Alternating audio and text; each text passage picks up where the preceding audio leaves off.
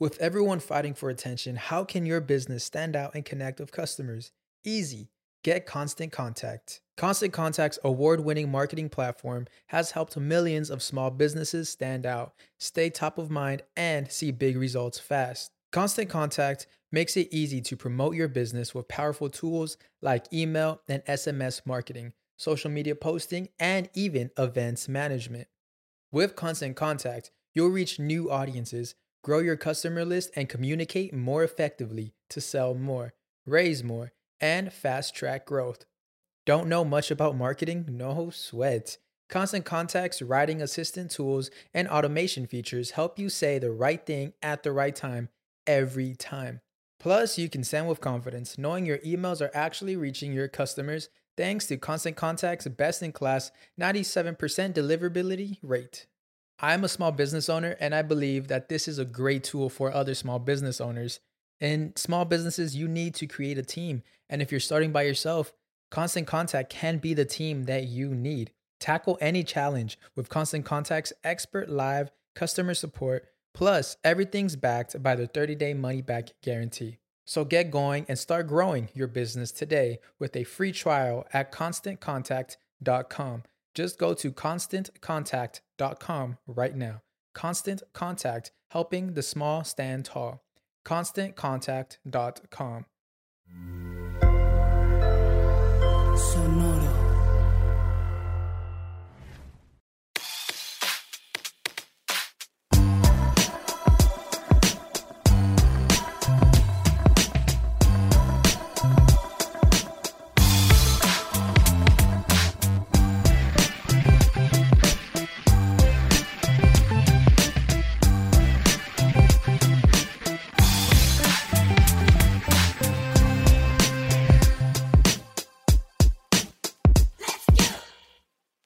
¿Qué tal? Bienvenidos nuevamente a Músicos de Sillón, el podcast donde cambiamos el eslogan poquito cada semana. Poquito nomás, poquito. Pero se habla de música. Y, y hoy, si ya vieron el título, este, pues se va a hablar de música que, que yo no entiendo. Pero Ni yo. antes de llegar a eso, este, ¿cómo estás? Muy bien, con calorcito, pero a gusto. Pero a gusto. El calor de la Sigue frontera. siendo, sigue haciendo calor en octubre. Sigue siendo calor. octubre, sí.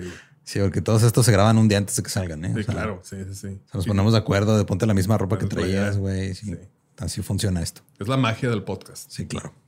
Eh, pues, la neta, este, este tema, cuando estábamos viendo qué temas hacer para la segunda temporada, lo quise agarrar porque tengo mucha curiosidad al respecto Ok. y siento que esto sació mi curiosidad muy cabrón, güey. Ok. Estás satisfecho. Sí, güey. Pero empecemos. Hoy vamos a hablar de K-pop y J-pop, música en idiomas que no entiendo. No entendemos. No. y para empezar, este, creo que podemos empezar con lo que, algo de lo que está pasando ahorita y luego ya entramos en la historia. Ok. BTS es un boy band coreano de K-pop que ha roto muchos récords en todo el mundo con la ayuda de su army, que son sus, sus fans. Desde récords de números de seguidores en redes sociales hasta récords con la canción con más reproducciones en 24 horas. El mayor número de vistas en YouTube en 24 horas con 101 millón, 101 mil, eh, no, 101 millones, 100 mil reproducciones. De. Y el mayor número de reproducciones totales en Spotify con más de 16 mil millones de reproducciones. A ellos se les pagarán. Pues mira, ahorita llegaremos a eso. Ok. Pero yo no entiendo que están cantando porque no sé coreano. Pues no, ni yo. Ni, ni Jay. No, tampoco sé hablar japonés. Pero según este, varios críticos, periodistas e historiadores de la música, el K-pop le debe parte de su éxito al J-pop, al pop japonés. Ok, fue el primero. Ajá, más o menos. Eh, no sé nada de los, de los temas en sí, pero usé esto de pretexto para investigar. Perfecto. Empecemos por el J-pop. J-pop. El J-pop es el nombre de una forma de música popular que entró en la corriente como en el mainstream en Japón en los noventas. Reemplazó al Kaiyokyoku. Kayokyuku. Kaiyokyoku, Kayokyuku. que literal era este lyric singing music, o sea, es música con letra. Eso era Música para cantar con letra. música para cantar con letra. Lyrics, singing music. Sí, porque era, era el Kaiyokyoku y el Enka, que el Enka es como la música tradicional japonesa. Ok. Eran los, lo, como lo que estaba acá más vergas. Ahora, este término fue acuñado por los medios japoneses, el de J-pop, para distinguir la música japonesa de la música extranjera. Y ahora se refiere a la mayoría de la música popular japonesa, sea hip hop, sea rock, sea pop. Eh, no es tanto el género, sino como la, eh, la industria en sí. Es como el Nintendo. Ándale. Ah, tu Nintendo. Tus Nintendos, que ándale. puede ser un, este, de Sony, de otras compañías, pero es el Nintendo. Son los Nintendos. Perdón.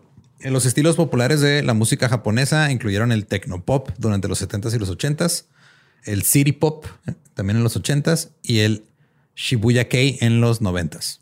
Shibuya. Ahora, durante los 50s y 60s había muchos grupos y cantantes de Kaiokyoku, que cada vez lo estoy diciendo diferente. Kaioken, vas a terminar. Cantantes de Kaioken. Estaban cantando Kaioken eh, en bases militares estadounidenses en Japón. Ok. Y casi al mismo tiempo, un manager yakuza que se llamaba Kazuo Taoka eh, reorganizó la industria de las giras de conciertos cuando empezó a tratar a los artistas como profesionales más que como, ah, pues sí, pongan a cantar a ese güey, ya no es de no, este güey, pues Es un es profesionista. un profesional. Ajá. Y, y curiosamente fue un mafioso el que dijo: yakuza. tienen que respetar al artista. Es que según yo ya los mafiosos, bueno, los yakuza, o sea, sí son mal, o sea, cae todo, pero como que hacen muchas cosas como para el- la comunidad y cosas así, pero Como narco de pueblo. pues, pues sí. No, pues sí, se llevaron a mi hijo, ah, pero pues miren la, la, la capilla, qué bonita la dejaron. La gente los quiere mucho. De hecho, este Entonces cantaban Kayosama. Kaiosama, Simón. Y luego ya llegó el, el, el narco. de Llegó el, el narco de allá y, los hizo como que más profesionales. Ok. Eh, muchos de estos artistas de esas épocas después se, se convirtieron en participantes clave del surgimiento del J-pop, como se conoce ahora. Aprendieron a tocar música y a traducir letras de canciones populares gringas, lo que resultó en el nacimiento de algo conocido como cover pops. Ok. Así como aquí en México, este El rock. el rock and roll eran rolas así Traducidas traducidas. nada más. ¿verdad? Allá era lo mismo. Traducían a rolas de los Beatles, de Elvis. Era prácticamente el mismo pedo, pero en japonés. Ok. Los Beatles inspiraron a muchas bandas japonesas, creando un género que se llamaba group sounds en Japón, que nomás era, pues es un grupo que Mm. Haciendo sonidos. Sí. Group sounds. No se complicaban con los nombres. No, la neta no, güey. Eh, ahora, la mayoría de los músicos japoneses sentían que no podían cantar rock en japonés, como que no quedaba. Hasta había debates de tenemos que cantar en inglés o en japonés o qué pedo. Hasta que llegó una banda que se llamaba Happy End, que dijo, ¿sabes qué? Sí podemos cantar en japonés. Y este empezaron a hacer sus rolas en japonés en los 60 y muchos teorizan que es este es donde empieza el J-pop moderno, como que agarró un poquito de forma. güey. Gracias al rock en japonés. Gracias al rock en japonés de Happy End. En esta etapa, varios músicos importantes eran Kosaka Kazuya and the Wagon Masters. The Drifters, The Peanuts, Happy End, Eikichi Yasawa, Keisuke Kuwata y Yosui Inoue. Los Peanuts Ah, Los Peanuts. son los únicos que me, que me suenan. Ajá, pero no era el de Charlie Brown, era Ah, bueno. otro pedo. Simón. Shorty Brown. El de Charlie Brown. A principios de los 60 también parte de la música japonesa se vio influenciada por el renacimiento folk estadounidense, que lo platicamos un poco en las canciones de protesta. Y este le decían el foku. Foku. El foku. Era folk. Folk. Es que, es que en, japonés no puede haber dos consonantes juntas. Ajá, algo Siempre le así. tienen que meter una vocal. Por eso Spider-Man es Spider-Man. pues es Foku. Eh, a finales de los 60 The Folk Crusaders se hicieron famosos y la música underground de esa época fue conocida como foku. Foku. Eh, a principios de los 70 cambiaron el énfasis de las canciones simples de foku con un, nomás pura guitarra a arreglos musicales más complejos. Y como esto era nuevo, ¿Era New Foku? era new music. Oh. We a new music for you. New Eh, music. Y en esta época, tanto el foku como del new music estaban The Folk Crusaders, Takuro Yoshida, Ok. Takuro Yoshida. Shiro Miya en The Pinkara Trio, Yumi Matsutoya, Tashida Tumoto. Toshiya Tomoto, Miyuki Nakajima, Tushishi Tawara.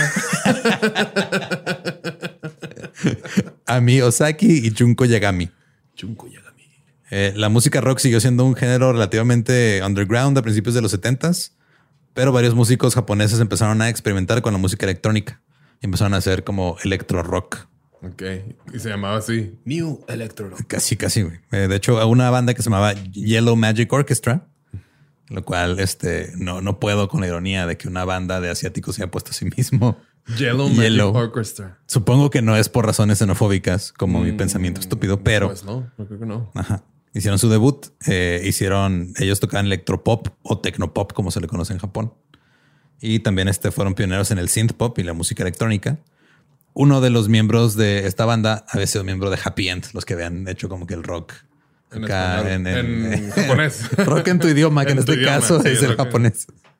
Eh, y eh, los álbums de YMO, como le dicen también, Solid State Survivor y X Multiplies, ocuparon los dos primeros lugares en las listas de Oricon, que Oricon es como el Billboard, El Billboard, japonés, durante siete semanas consecutivas. Y esto los convirtió en la única banda en la historia de las listas japonesas en lograr esta hazaña. Ok.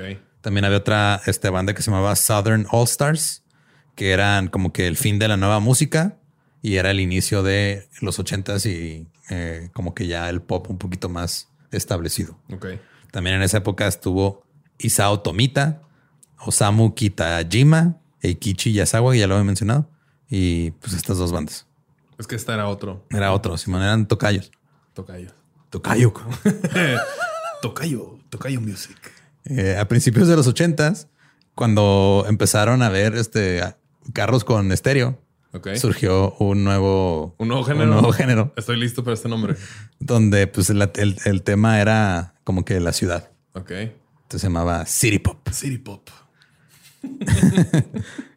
Y este, bandas de rock como Southern All Stars, RC Succession, Ansen Chitai, The Checkers, The Alfie y The Blue Hearts se hicieron populares. Había una banda de rock que se llamaba Bowie, como, como B, luego O y luego la O que está tachada, W-Y, que se hicieron muy populares y muy influyentes. Y las bandas que siguieron después en, en el- este género como que están muy inspiradas en ellos.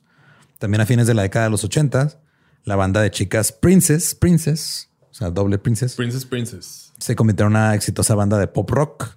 También surgió una nueva tendencia en la música rock japonesa que se conoce como el visual kei, que básicamente era este, lo que hacía David Bowie de usar maquillaje, peinados este, raros, vestirse de como de una manera más andrógina, Ok. como que lo adoptaron. Y había este, unas bandas que eran Ex Japan y Booktik, que eran como que los, los pioneros de, de ese pedo. Son tan ordenados los japoneses que, o sea, las categorías y los nombres son Ajá. extremadamente prácticos, ¿no? Acá, Sí, pa, ajá. pa, pa.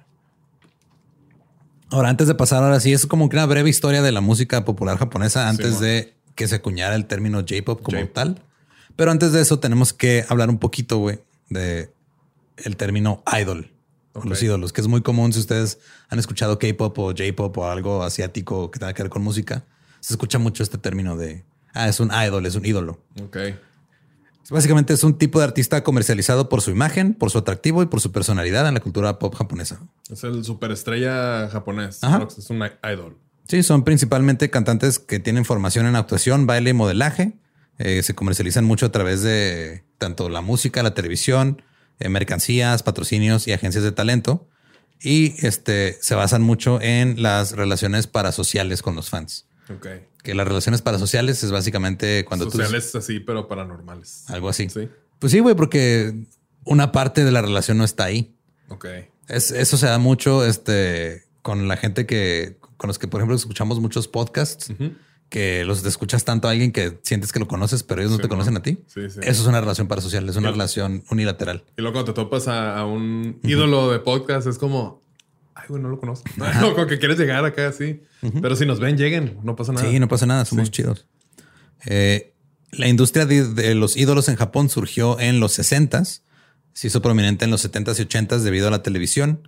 Y en los 80s fue como la edad, la edad de oro, la edad de oro, la, La edad de oro edad de, de los ídolos. Eda guitarra de todo. Y los ídolos como que atrajeron mucho interés comercial, comenzaron a aparecer en, en la tele, eh, actuando o nada más en campañas publicitarias. Y a medida que comenzaron a aparecer más nichos de mercado, este, como que se fueron acaparando también más. Entonces, técnicamente, este Don Chente era un ídolo. Pedrito Fernández, un ídolo. Simón. Es más o menos lo mismo, pero este, pues en versión japonesa. Chido. Simón. Pero en versión chido, ¿no? Sí, eh, eh, no sé qué, qué tantas chichis agarraron los ídolos japoneses. Ok. No sé. Que llegaba tachida tu chichi. Eh, a medida que empezaron también a crecer, ya este, a, a fines de la década de los 2000 y principios del 2010, que es lo que se está viendo ahorita, eh, es, la, es el periodo de guerra de ídolos, de que hay un chingo, güey. Porque se estima que ahorita hay más de 10 mil eh, ídolos en Japón, o sea, pasándonos como en este pedo de que son gente formada que tiene una agencia y que los anda moviendo para ver quién pega. Y hay más de 3000 grupos activos. Hay demasiado. Son, es un chingo, güey. Pa- Japón es un país pequeño, tiene una población, este, creo que menor que la de México, no estoy seguro. Tal vez estoy diciendo algo que No, creo que sí. A ver, vamos a buscarlo por si las dudas. Eh, 125 millones. Y México, ¿cuántos éramos? Vamos más. 128. Ay, casi nada. O sea, una diferencia muy... Sí, una la condesa, güey, la quitas y ya estamos igual que... Bueno, sí. Sí, la diferencia es que pues se nota más Sí, allá ya- por la extensión, ¿no? Sí, está- es un país más pequeño. Sí. Eh, el sistema de ídolos ha sido criticado porque tienen reglas muy estrictas, horarios de trabajo muy demandantes y por quitarle o, eh, el control de las vidas personales a los ídolos. El sistema se ha comparado con el de los asalariados en Japón que no pueden desobedecer a sus jefes. Los horarios de trabajo han sido criticados por ser excesivos e incluso este, ha habido ocasiones en las que los critican porque los obligan a trabajar aunque estén enfermos. Damn. A la mayoría de los idols no se les permite formar relaciones románticas o deben pedir permiso de sus agencias para casarse o tener novia Ah, o novio. de la chingada eso, güey. Las citas se ven como una distracción de su trabajo. Eso es lo que se escuda en las agencias. De que tú eres para el público, tú no eres Ajá. para alguien más. Y en realidad es eso es parte del atractivo, güey, de que cuando no tienen pareja, pues, la relación parasocial, tú te imaginas de, ah, no tiene pareja, yo podría ser. Tengo una chance. Ajá, tengo una oportunidad. Ay, güey. Eh, varios ídolos han sido despedidos, suspendidos, obligados a abandonar sus grupos luego de reportes de que tuvieron alguna cita o que tuvieron relaciones sexuales con alguien. O sea, los, can- los cancelan, pero por. Pero laboralmente, güey. O sea, es de, ah, es que este güey tenía una cita con alguien y pues ya te vamos a sacar de la banda, güey, porque No puedes andar teniendo citas No le pediste permiso a tu agente. Chale, güey. Imagínate que ese poder fuera así la norma. Está, pues en algunos países lo es. Al mismo tiempo, los ídolos, sobre todo las ídolos femeninas, son sexualizados para, para su imagen. Toda esta industria es controlada por agencias que se dedican a pues, fomentar y crear ídolos. Ahora sí, ya que sabemos ese contexto, vámonos a los noventas. Ahora sí, fans de, de todos los ídolos. Ajá. Eh, el término J-pop pasó a referirse en los noventas a todas las canciones eh, populares japonesas que no fueran enka, que no fueran música tradicional. Ok. Entre el 90 y el 93 estuvo dominado por artistas de la agencia Being, Being. Ajá. Ok. como de Human Being o como de siendo. Siendo. Simón. Eran artistas como los Bees, que era una B apóstrofe Z, Ok. Tube, o sea, Tubo, BB Queens, T. Boland, Sard, Wants, Maki, Oguro, Dean y Field of View.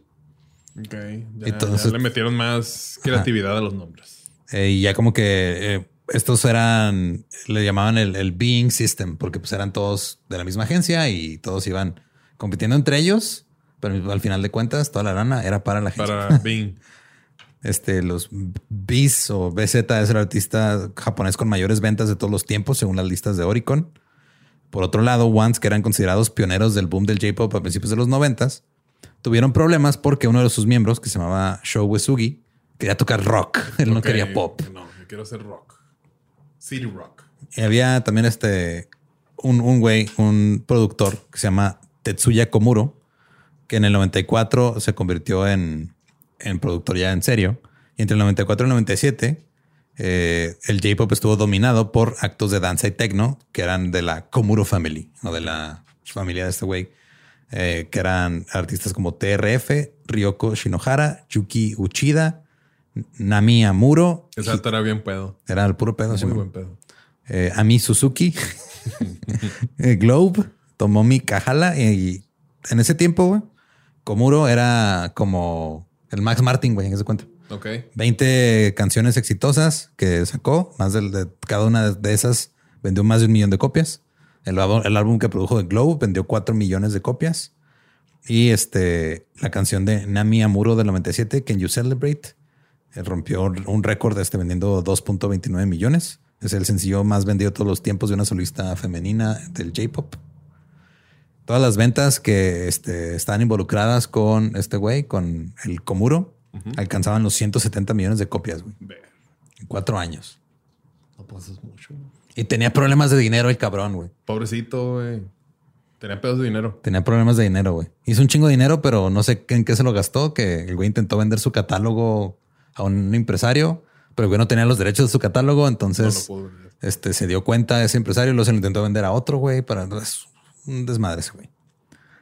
Ahora, a finales de la década de los 90 subió la popularidad del rock. Había bandas como Clay, Luna Sea y Larkensiel. Eh, la mayoría de estas estaban relacionadas con este movimiento del visual que de muy, muy este, teatral, todo el pedo, un chingo de producción, aunque luego cambiaron un poco su estilo. Las ventas en el mercado japonés siguieron aumentando. En octubre del 97, Glay lanzó su álbum Review, The Best of Glay, que vendió 4.87 millones de copias. Rompió el récord anterior de Globe. Pero luego el año siguiente los Bees sacaron The Best, su disco. Best from the Bees. Ajá, que vendió 5 millones de copias.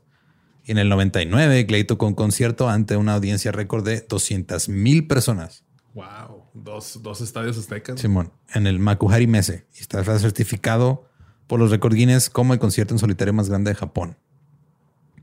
Ahora, Ex Japan, una de las bandas que también estaban como que desde finales de los 80s, los que empezaron con el Visual Kei, se separaron en, diciembre, en septiembre del 97.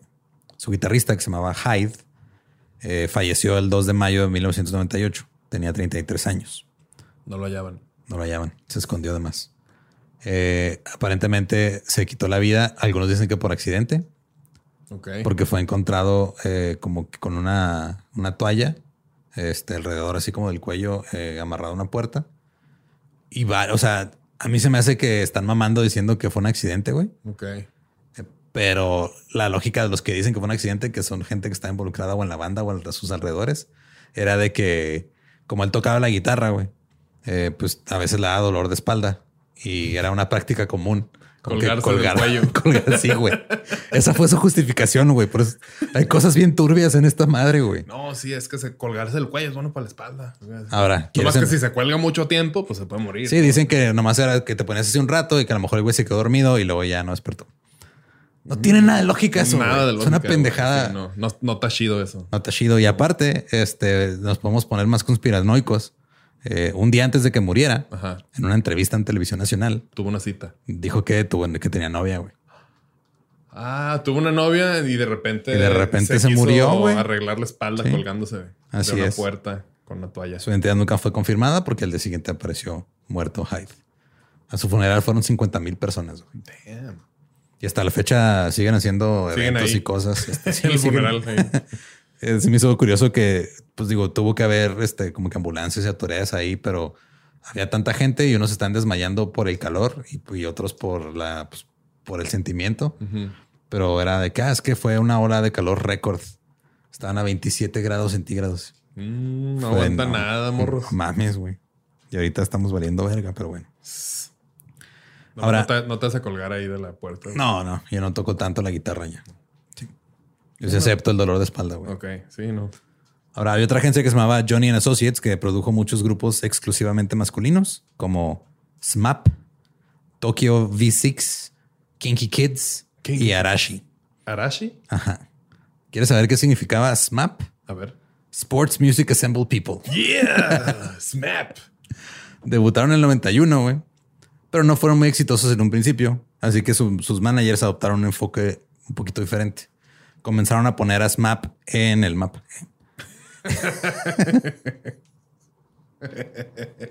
en programas de variedades de comedia. Era algo como que raro porque eh, ahorita parece típico, ¿no? De que, ah, sí, pues digo, van las bandas se, se, prestan a ciertas cosas, pero en su tiempo los ídolos eran como que más intocables. Entonces era algo que no, o sea, ir a un programa de variedades, como que no, güey. O sea, ¿Qué voy a hacer ahí en otro rollo, güey? Un músico no, soy un ídolo. Ajá. Pero lo empezaron a hacer y empezó a funcionar. La popularidad de SMAP en estos programas, eh, pues fue, como que, ah, cabrón, mira, si hacemos esto, pues más gente los va a conocer y vamos a generar más dinero. Después de SMAP, todos los ídolos empezaron a aparecer en programas de variedades. Tenían que poder hacer este, comedia, actuar, cantar y bailar. Luego después, uno de los miembros de SMAP, Takuya Kimura, protagonizó un drama televisivo llamado Long Vacation, que se hizo súper popular en Japón y en toda Asia y se volvió la estrella número uno de Japón como actor. Y fue tan grande el éxito del programa que también les dieron carreras de actuación a los, a los demás miembros del grupo. Ok. Wow. O sea, tenían, tienen que saber hacer todo. Ajá. Y este modelo de negocios fue lo que adoptaron otras agencias y eventualmente influenció el movimiento del K-pop, porque todo el K-pop está basado mucho en el pedo En de los idols. la explotación de los ídolos. Pero cabrón. De que, ah, este, a partir de hoy también tienen que saber este, cómo hacer un podcast. Sí. tienen que escribir el guion, tienen que producirlo. Tienen que hacer todo. De hecho, este hay un pedo de. Eh, güey, se movió la mesa. Sí, fui yo, perdón. Ah, está bien. Este, Estaba viendo acá la cámara y de repente moví algo y creí que había movido yo la mesa en vez de la cámara. Porque tengo un botón para mover la mesa, güey, pero no ¿Tienes un lo, botón para mover la mesa? sí, no lo aplasté. Ah, no, no, no lo aplastas. Eh, ahora, a finales de los 90 y principios de los 2000 cantantes como eh, Hikuri Utada, Ayumi Hamasaki, Ringo Shina eh, se convirtieron en líderes de las listas de éxitos y empezaron a escribir sus propias rolas y sus propias letras. Ringo Shina. Ajá. No se confundía la gente. ¿De dónde es él? No, Ya les dije que no soy de allá. que no tocaba en una banda de covers de los Beatles en, en Beijing con John Hong Kong John Hong Kong, y Paul McCorea y Paul Corea, George Taiwan. George Taiwan. Hasta que llegó. este, Yoko Ono. Joan. De que tiene que ser al revés. Este ¿no? que llegó Karen. Karen Ono. Eh, y este, ahora, Hikari Utada es hija de Keiko Fuji, que era una popular cantante de los 70s, de todo el movimiento de los idols de los 70s, y ella fue una idol en los 2000s. Ok. Eh, este, o había otra cantante que era Ayumi Hamasaki, que básicamente eran como la rivalidad así de Keiko contra este, ¿Keiko? contra Ayumi. Simón. Keiko. Sí, sí, es un nombre, güey. O sea, que aquí le hayamos puesto así una ballena, no quiere decir que no sea un nombre propio, güey. O sea, alguien fue y la vio de que a huevo. Ya sé cómo Ajá. se va a llamar esta ballena que está ahí en este parque. Ajá. Valiendo madre. Keiko. Yo, yo la vi en vivo una vez. ¿A Keiko? en Reino Aventura. Y me salpicó. ¿Te salpicó? Y fue un día muy, muy feliz. Y no cantaron. Te salpicó Keiko. y fuiste feliz. No me acuerdo bien de la canción, güey. Pero Michael Jackson le cantó una ballena mexicana. A Keiko. El punto es de que Keiko y Ayumi tenían esta rivalidad. Que como la Guzmán y Paul- Paulina Rubio. Algo así, güey, como Cristiano Ronaldo y Messi. Pero las dos dijeron que todo este pedo fue un invento de sus agencias, compañías discográficas y los medios. En realidad ellas, Están bien. ajá, no tenían pedos.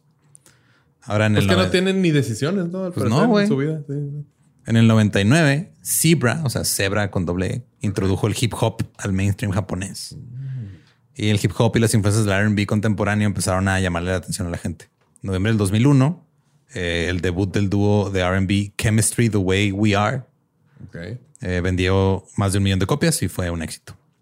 Ahora, para mediados de los 2000 las ventas de discos empezaron a bajar, pero empezaron a subir las, las ventas de boletos para conciertos. Que mucha gente como que empezó. Siento que pasó el pedo que nos, que nos ha pasado últimamente de que no teníamos dinero para ver a nuestros ídolos hace 15, 20 años. Simón. Y ahora que todavía están ahí, es de vamos a verlos antes de que se mueran. Sí, hay que aprovechar. Pasó lo mismo. güey. O sea, mucha gente estaba viendo a los ídolos noventeros sea, en los 2000 Ok. y a los de los finales de los 80 porque Ya les alcanzaba. ya les alcanzaba. güey. Y había artistas veteranos todavía muy vigentes. También en los 2000 se volvieron otra vez este, populares los covers como sencillos, el neofolk, la música de anime.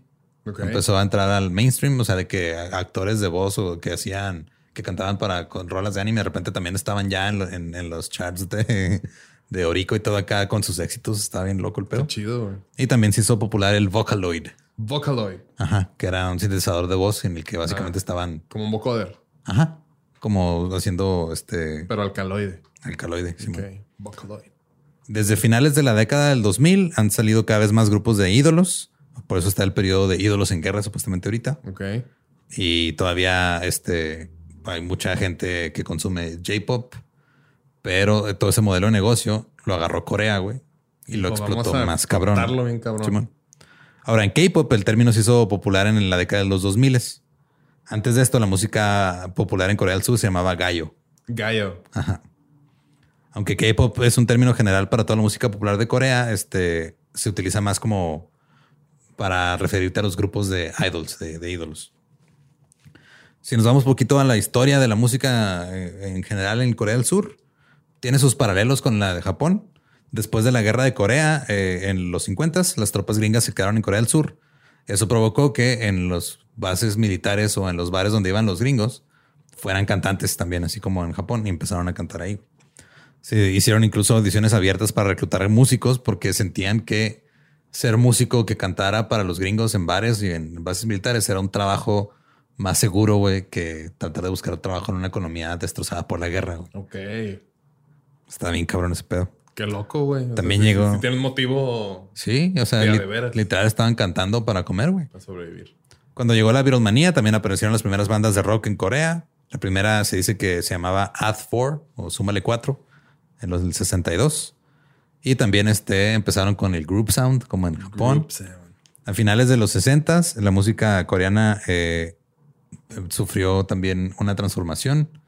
Como empezó a haber más gente que tenía contacto con la cultura occidental y estaban también en contra de la guerra de Vietnam, también el- se popularizó el, el folk. Ok.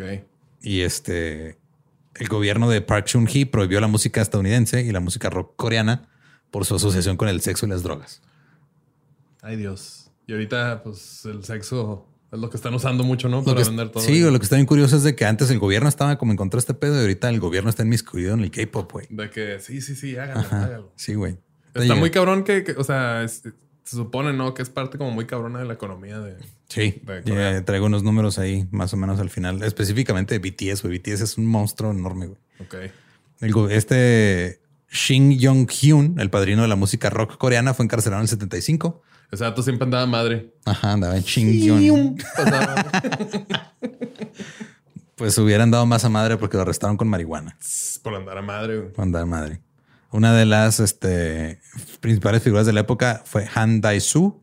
Él se creó en los Estados Unidos bajo la influencia de la música de Bob Dylan, Leonard Cohen y John Lennon. Ok. En los ochentas, ahí sí se fueron un poquito a a otro lado. Mientras Japón estaba con el, el electropop y esas madres, acá estaban con puras baladas. Ok. Eh, en los noventas ya Sí, los... Más como más romántico. Simón, ya más, más sensualón. En los noventas los músicos pop coreanos empezaron a meterle ya este como eh, música más tipo europea o occidental. Porque hay que recordar que, digo, no, no quise meterme en eso porque ya sería demasiado técnico. Pero las escalas, este, las notas, que las tonalidades que usaban en la, que, o que se usan en la música asiática son, diferentes, a la música occidental. Entonces primero adoptaron eso y luego ya las empezaron a incorporar a la música y sí cambia el sonido muy, muy cabrón. Sí, tienen como más notas, ¿no? Ahí está medio... Creo que la escala de ellos tiene 14 notas en vez de 12, no me acuerdo. Sí, todo lo, lo asiático acá, la- las, las ni, ni, ni, ni, como que esas, esos, esos cambios entre notas que no estamos acostumbrados acá. Sí, mira, son. ah, pues que hay varias. Las, este. Sí, o sea, tienen. Sí, o sea, usan diferentes intervalos, diferentes. O sea, siguen siendo como que prácticamente las mismas notas, pero las usan de manera dif- diferente eh, en la manera en la que las acomodan por decirlo así. Entonces, este, ya en los noventas, los músicos coreanos empezaron a incorporar como que estos elementos más occidentales.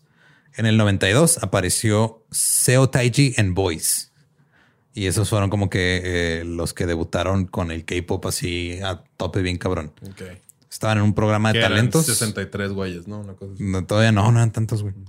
Eh, era de- debutaron en un programa de talentos que, eh, con una canción que se llamaba I Know y el jurado les dio la calificación más baja. Y que dijeron, ay, no. I Know. y la gente dijo, pinches jurado vale verga y los hicieron bien populares. Al jurado. Ajá. El jurado dijo, ustedes valen verga. O sea, y la gente dijo, jurado, tú vales verga. Y lo no. Ustedes valen verga. Ya empezó Ajá. una guerra de vale vergues. Y, Y- hasta la fecha, sí. Y ya la canción y, y el álbum del mismo nombre tuvieron mucho éxito y empezaron a abrir camino a, a otros artistas similares. Llegaron artistas de hip hop y RB coreano como Yu Seung Jun, Jinusean, Solid, Solid. ajá, Deux, Drunken Tiger. Ese nombre me gustó. Está bueno. Drunken Tiger. Sí. Sí, tigre borracho. A veces siento que escogen los nombres nomás así agarrando palabras a, a- a lo loco. Sí, creo que es una técnica ancestral. Ajá. Usan dos peceras y ponen ahí papelitos y lo ya. un verbo y un adjetivo. Y yes, y un animal. En el 95, el productor de discos eh, de Corea del Sur, Lee Soo-man, quien se educó en los Estados Unidos, fundó la compañía de entretenimiento SM Entertainment. Eh, el ex miembro de Seo Taiji en The Boys, o en Boys nada más, Yang Hyun-suk, formó eh, YG Entertainment y Park Jin-young estableció GYP Entertainment Ok. en el 97. Esas son tres de las agencias más cabronas de entretenimiento en Corea. La gran popularidad de Seo Taiji en Boys entre los adolescentes eh, hizo que la industria se centrara más en hacer música para adolescentes. Ok. Eh, se formaron bandas de ídolos de niños o niñas jóvenes para atender a una audiencia adolescente, como la banda HOT o HOT, Hot. que fue una de las primeras boy bands de ídolos en el 96. Eh, después, debutaron después de un entrenamiento riguroso que creo que duró como dos o tres años, de que fue canto, baile, eh, actitud, lenguaje, etiqueta y capacidad de tratar con los medios. O sea, una, una carrera. Es como ir al CEA, güey. Simón. Sí, sí, sí. Pues tres años. güey. ¿Cómo tratar a los medios? Sí, o sea, de cómo lidiar con los- la gente, en, o sea, cómo hablar a cámara y en entrevistas. Y, Como que es de lo último que piensas, ¿no? Cuando empiezas a lanzarte en, en- en Simón. algo creativo, de música, así. de que, ah, hay que platicar con gente que puede inventar. Chingaderas, Simón. Eh, salieron más grupos de ídolos eh, como SES, NRG, Seth. Ajá, NRG, Baby Vox, Diva, Shinhua y GOD. G.O.D. Que no era God, era Groove Overdose. Groove Overdose. Ese nombre también está chido, pero A suena más como Significa God. ajá, sobredosis de groove. En los noventas también hubo un movimiento reaccionario contra la cultura popular y empezó el punk. Ok. con una banda que se llamaba Crying Nut, que fue como que o sea, la, la nuez que llora. Crying Nut. Sí, te digo. O sea, verbo no es. Muy bien. Durante los finales de los 90, las agencias de talentos comenzaron a comercializar estrellas de K-pop usando este modelo que primero se vio en el J-pop Ok.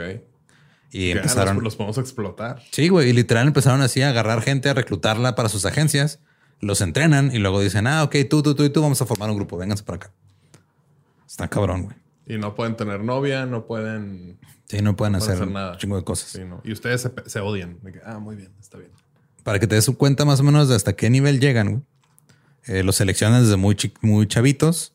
Eh, se les busca que tengan esta apariencia delgada, alta y femenina, no importa el género que sean. Ok. Eh, por lo regular se, se busca que sean más altos que los japoneses, como por un pedo de orgullo, Orgullo este, nacionalista nacionalista muy raro. güey. Los ponen a vivir juntos en un entorno regulado, pasan muchas horas al día aprendiendo a cantar, a bailar, a hablar otros idiomas y adquirir otras habilidades este, para antes de debutar. Ok. O sea, porque hay bandas que pone, no sé, debutas en el 2005, pero duraste tres años o cuatro en entrenamiento. Está muy, muy cabrón. Qué loco.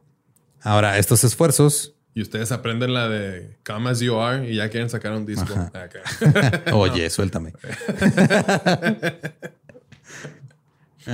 Qué chido.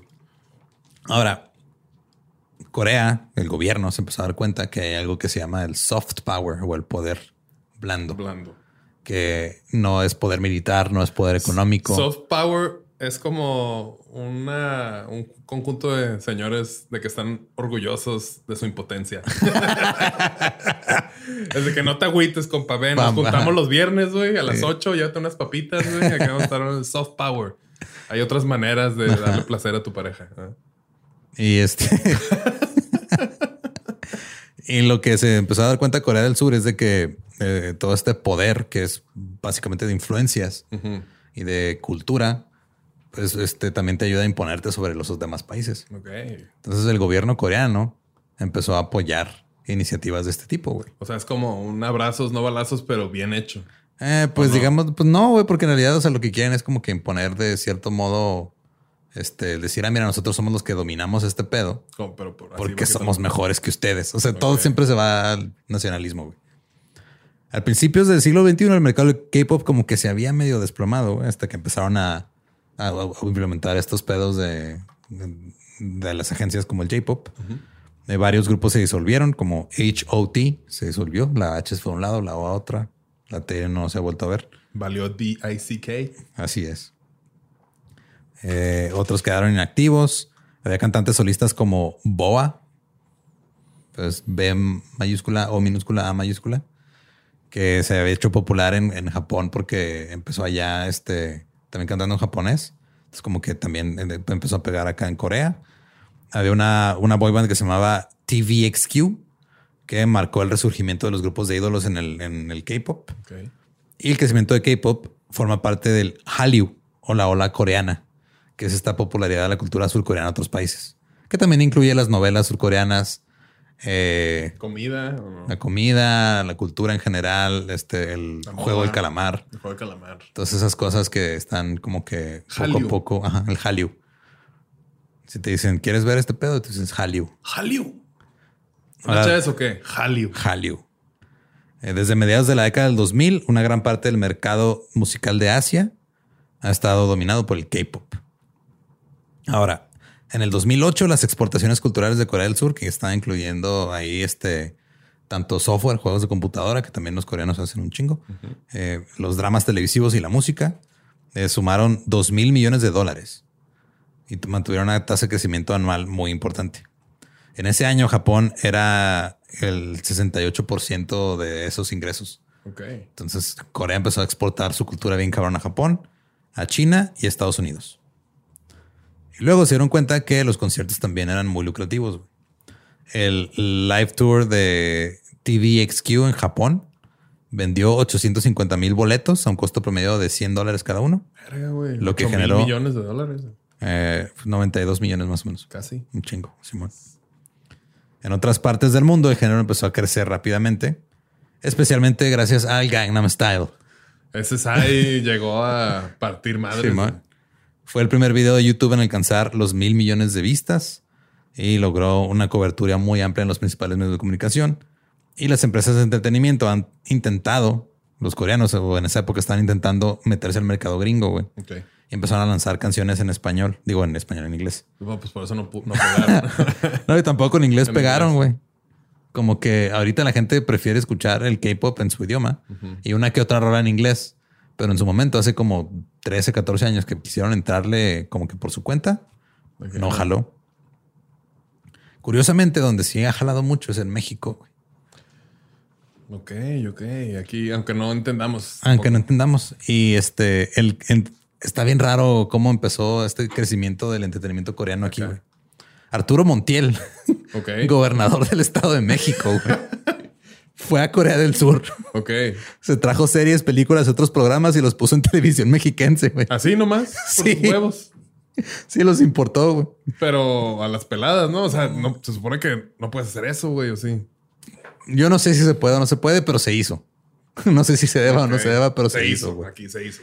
Los dramas coreanos como que empezaron a, a pegar ahí entre ciertos este, público mexicano y empezaron a, a buscar otras cosas de cultura coreana, como el K-pop, porque pues casi todos los soundtracks de esas pues eran a veces hasta los mismos actores eran los que cantaban las rolas, güey. Sí, que desquite el, el SEA, ¿no? El SEA coreano.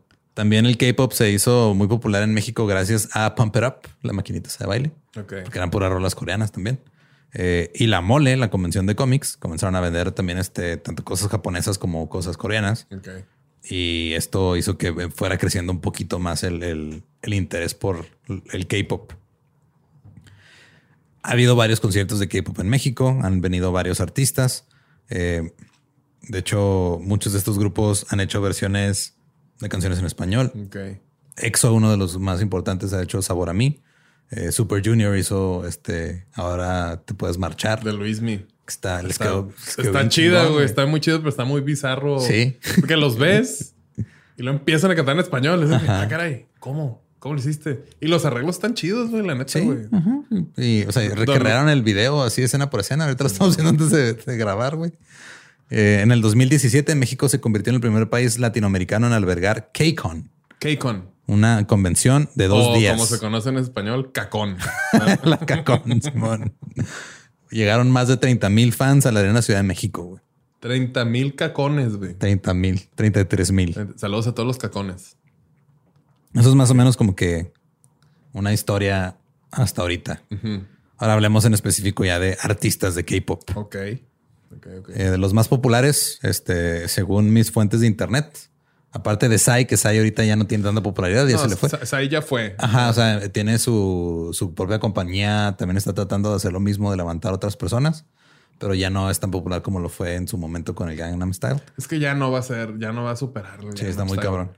Porque sí, sacó dos, tres este singles después. Que pues digo, no le llegaron, pero estaban muy chidos también. Sí, así, estaban buenos. Para lo que son. O sea, que esas rolas estuvieron hechas para viralizarse. Simón. Entonces, también tiene su mérito. Eh, Por ejemplo, hay un este, grupo que se llama God Seven, así de Tienes Siete, Ok. que fue anunciado en el 2014 por JYP Entertainment. Son siete cantantes, son hombres. Eh, como que la parte que los hizo más conocidos es de que sus danzas coreográficas tenían como que toques de artes marciales y la chingada y te patadas. Neta sí se ven bien vergas. Sí. Sí, bueno. Están bailando de acá. Simón. Super Junior es este, una banda de SM Entertainment que se lanzó en el 2005. Actualmente tiene 10 miembros. Eh, tiene subgrupos, güey. Así como franquicias. Ah, de, del- De la, misma. de o sea, música. sí, de que su- Super Junior de repente, ah, nomás van estos tres güeyes. Y, o sea, vinieron a, a México para un pedo de telehit y creo que nomás eran seis de los que vinieron. De los días. Ajá. O sea, tienen sus subgrupos. Está bien raro ese pedo. Está bien bizarro, pero pues está, no sé, güey. Está, está, está raro, güey. Está Ajá. interesante, güey. Eh, este, se lanzaron eh, al reconocimiento internacional cuando sa- sacaron Sorry Sorry en el 2009. Eh, también este, se han diversificado, se han vuelto anfitriones de televisión, presentadores, actores. Eh, sus éxitos y popularidad como artistas que puedan hacer más de una cosa llevó también a otras agencias a seguir explotando todos así. Ah, mira, ese güey ya aprendió este, A cocinar. a cocinar, te ponte a cocinar, ahí. Vas a tener un programa de cocina y vas a cantar la receta, güey. Cosas, o sea, neta, está súper intenso el, Muy el- obsceno, güey. el pedo de los negocios del K-pop. Sí, está muy turbio, güey. Y son las cosas que se saben. A ver, cosas que no se saben que estar de la verga. Eh. Pues hace poco salió un videillo, güey, que están tocando un grupo de K-pop. sí, que se les cae la pantalla, ¿no? ¿O cuál? Ah, no, ese, ese fue en Hong Kong. Sí, que se cae la pantalla y pues bien gacho. No, pero están unas morrillas así cantando y luego una como que se desmaya, se desvanece, güey. Así, y siguen todas cantando. Simón. Y de Sí, sí, repente lo nomás llegan unos güeyes y ya la jalan así, ya se Y la ponen llevan. otra igual. Sacan Sí de una llegan. bolsa así que sale otra así, otra ídola. Ahí. Ay, güey, qué gacho. Sí, está, está muy cabrón. Ellos también tienen un grupo de fans que se llaman los ELF. ELF. Everlasting Friends.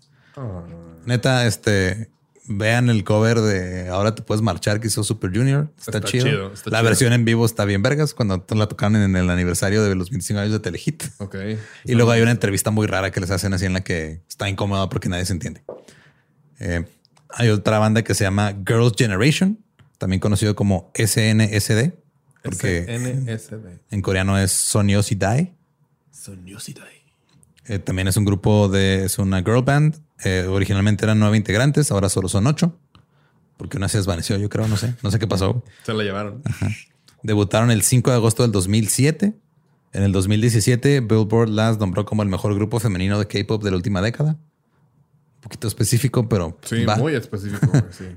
Son el primer grupo de este, asiáticas en lograr cinco videos musicales con más de 100 millones de vistas en YouTube. Se convirtió en el primer grupo de eh, chicas no japonesas en tener tres álbumes número uno en las listas de Oricon en Japón. Japón. En octubre del 2017 eh, tuvieron como que un... Dijeron, vámonos, un hiatus, vamos a dejar de hacer cosas.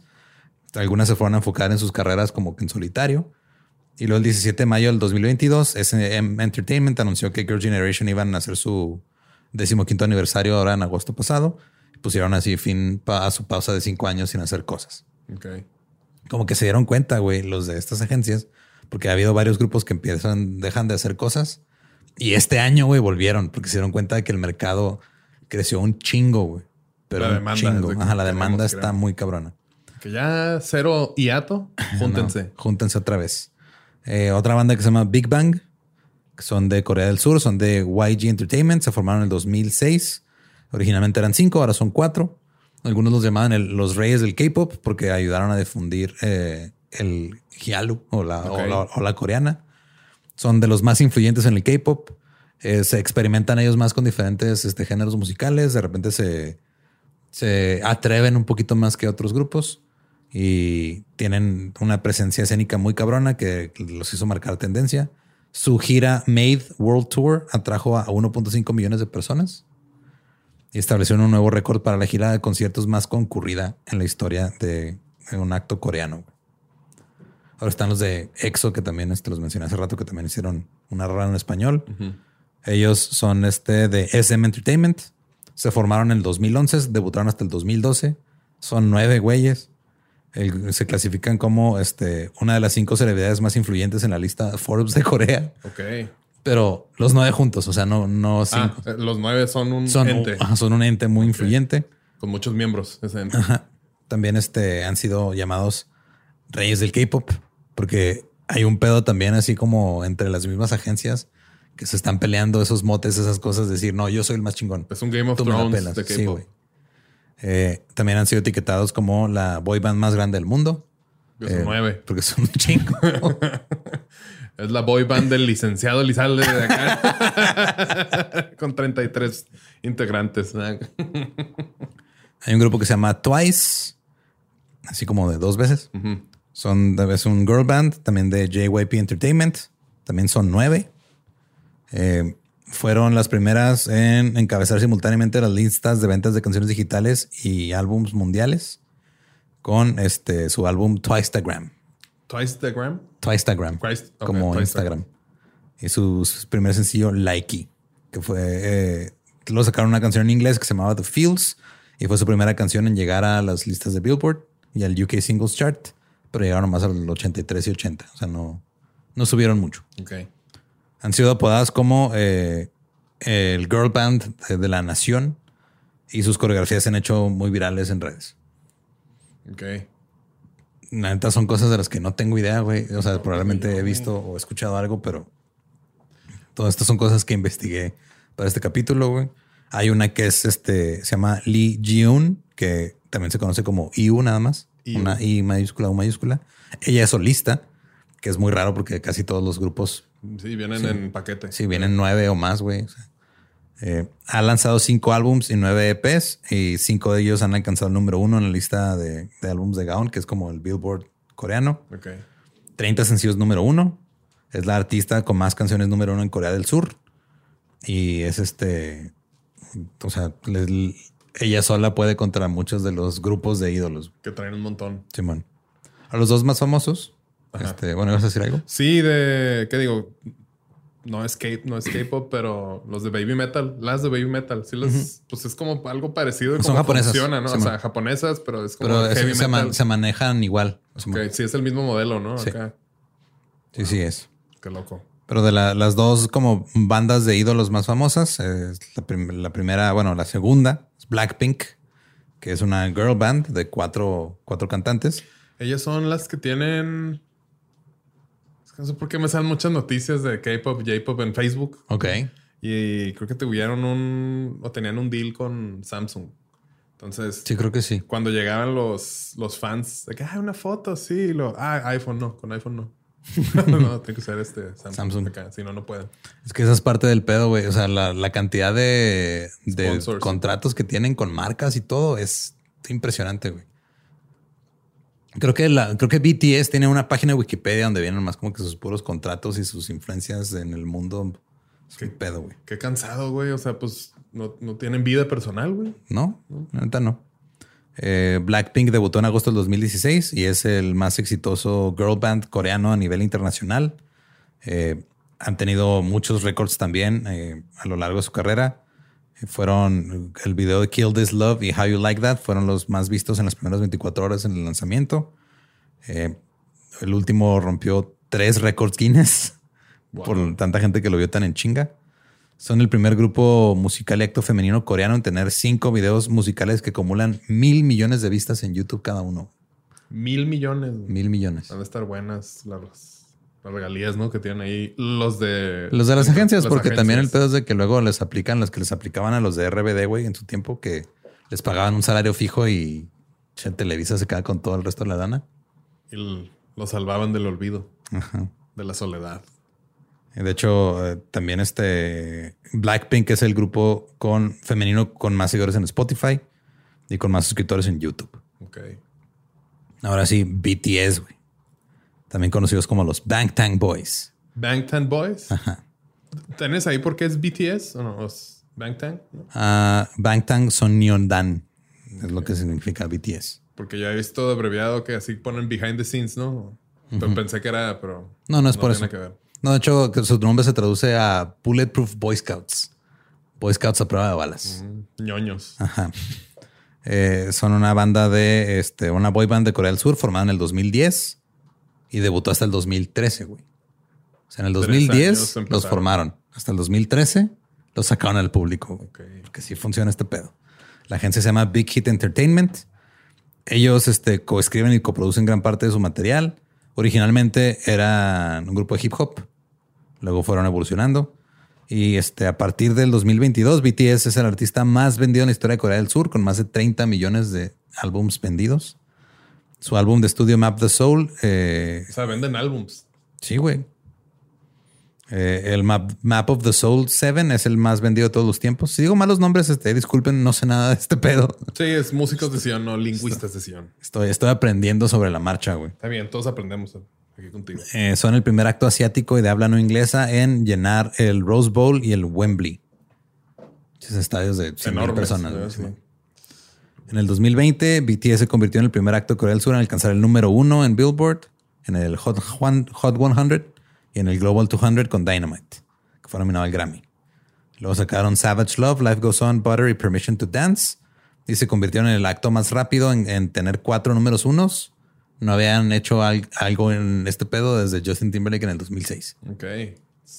Ya. Destronaron a mi ídolo, güey. Al King. Al King del pop de por allá. Que ahorita nomás baila bien culero, ¿no? Sí, güey, ya no sabemos qué está pasando con Justin Timberlake. Porque se disculpó de ese baile, güey. O sea. No sé.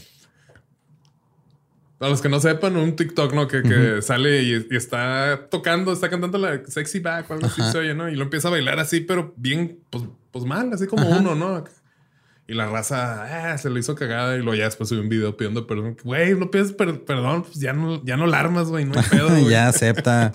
Si estás casado con Jessica Biel, tienes millones de dólares, güey. Sigue haciendo música para películas, Sí, güey. ya, ya no, no bailes, güey. ya. Estás bien, güey, no pasa nada. BTS se convirtió en uno de los pocos grupos desde los Beatles con cuatro álbums número uno en Estados Unidos en menos de dos años. Dos años. Cuatro álbumes en menos de dos años. Dos años, Simón. A nivel internacional, BTS ha sido descrito como el nombre más grande y exitoso del K-pop. Creo que no hay discusión en eso, güey.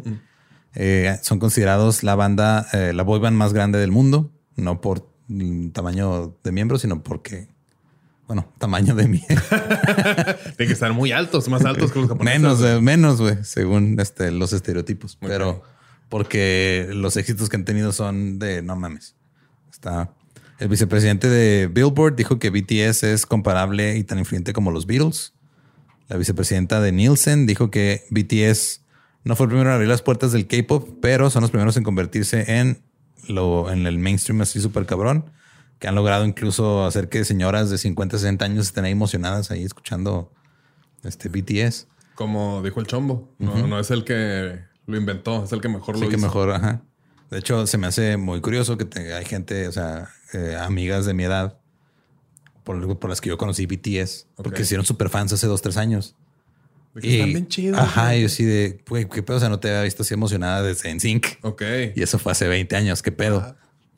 Entonces a lo mejor estoy a punto de hacerme un fan de BTS, güey. O- muy o probable. Nosotros, pues éramos fans de NSYNC, güey, la neta. Sí, y la neta, o sea, la música está súper bien producida Está porque chida, tiene que sí. estar súper bien producida, güey, porque si no, Hay demasiada preparación, Sí, güey. logística, güey. Por eso, pues es un buen producto, la neta. güey.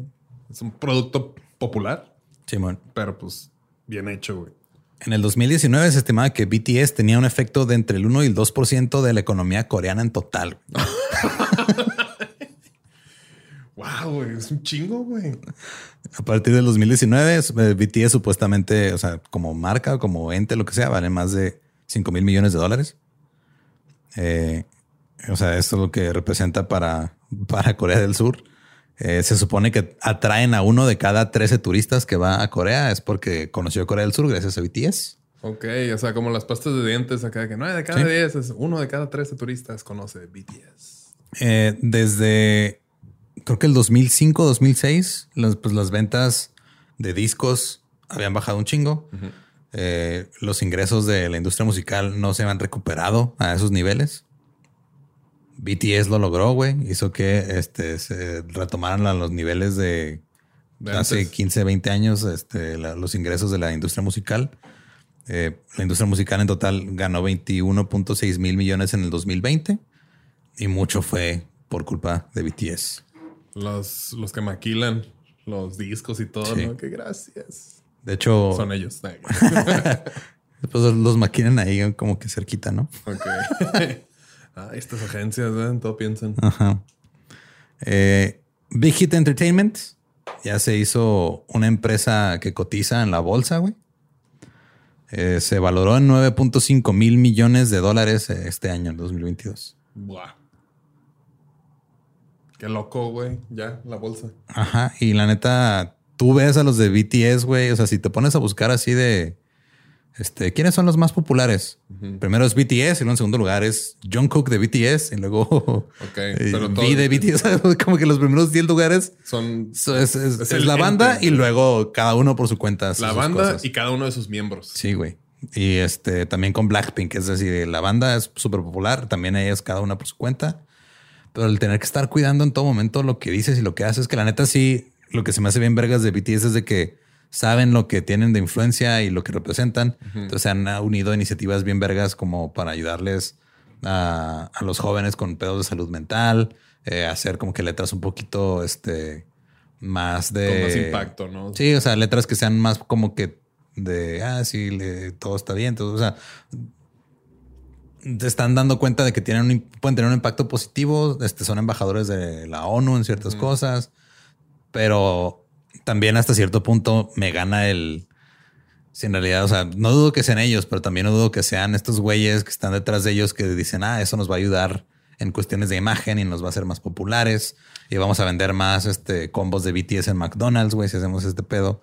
Sí, pues al final, o sea, pues es como Disney, güey. La neta, Sí. yo soy muy fan y todo, pero pues el propósito es vender juguetes y entradas a los parques, todo. Y por más que cuenten una historia bien bonita y que hagan cosas con impacto social y así, güey, al fin de cuentas lo que necesitan, lo que quieren es... Es dinero, güey, Simón. Sí. Si no, si- o sea, si no quisieran dinero, no serían una pinche empresa que cotiza en la En la bolsa, güey.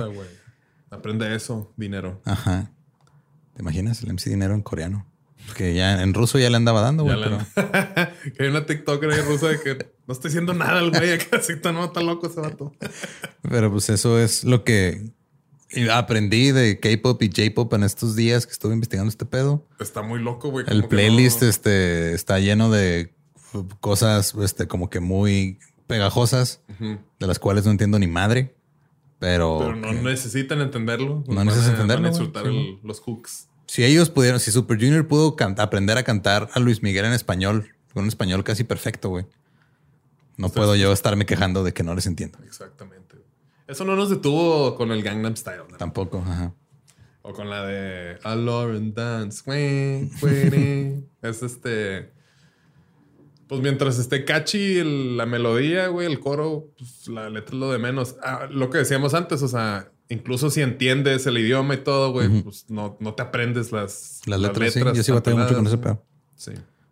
Pero pues este, sigan escuchando lo que quieran, la neta. Eh, No importa el idioma.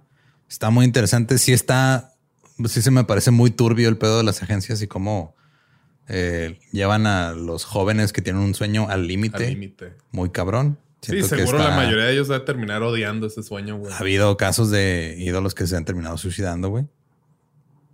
Pedo muy, cabrón, triste. Eh, no puse, puse aquí nomás el de Hyde, no puse otro. Hay, hay varios, pero eh, el de Hyde en específico por lo que, porque fue de los primeros que pasó. Y está, güey, bien. que- nomás por tener novia, Sí, no puedas. ajá, está, está culero. Entonces, si están, si no los incomoda saber esas cosas y seguir bailando butter, dense. Báilenle. No hay pedo. Eh, Ahí después hablaremos en otro capítulo de cómo le hacemos para separar la obra y el artista, ¿no? Pero sí. Es que este, aquí no es el artista, aquí es las Bueno, la agencias y los, los sí. managers, güey. Pobres, pobres chavos, pobres chavos. Pobres, pero sí. pues también este. Creo que ahí es, ahí es donde se aplica el pedo de le vendieron su alma al diablo, pero pues el diablo es un ejecutivo, güey. Bien verga. Ajá. es bueno pasar dinero, güey. Simón. Híjole. Pues gracias por escucharnos. Este, con Ichiwa. ¿Cómo se dice? Eh, Anden Daneo. ¿no? Algo así, sí, algo así sola en, en coreano. La neta no sé. Eh, pero gracias por escucharnos. Este, recuerden que los playlists están ahí en la descripción. Denle en ver más. Ahí están. Ver más. Ajá. Y nos pueden encontrar en todas las redes como músicos de sillón. Me encuentran como ninguno Eduardo. Ninguno, Eduardo. Yo sé como, no soy Manuel. No sé si eso es racista o no, pero Pues a lo mejor un poquito, discúlpenos, pero pues es, los queremos mucho. y pues nos escuchamos la próxima semana.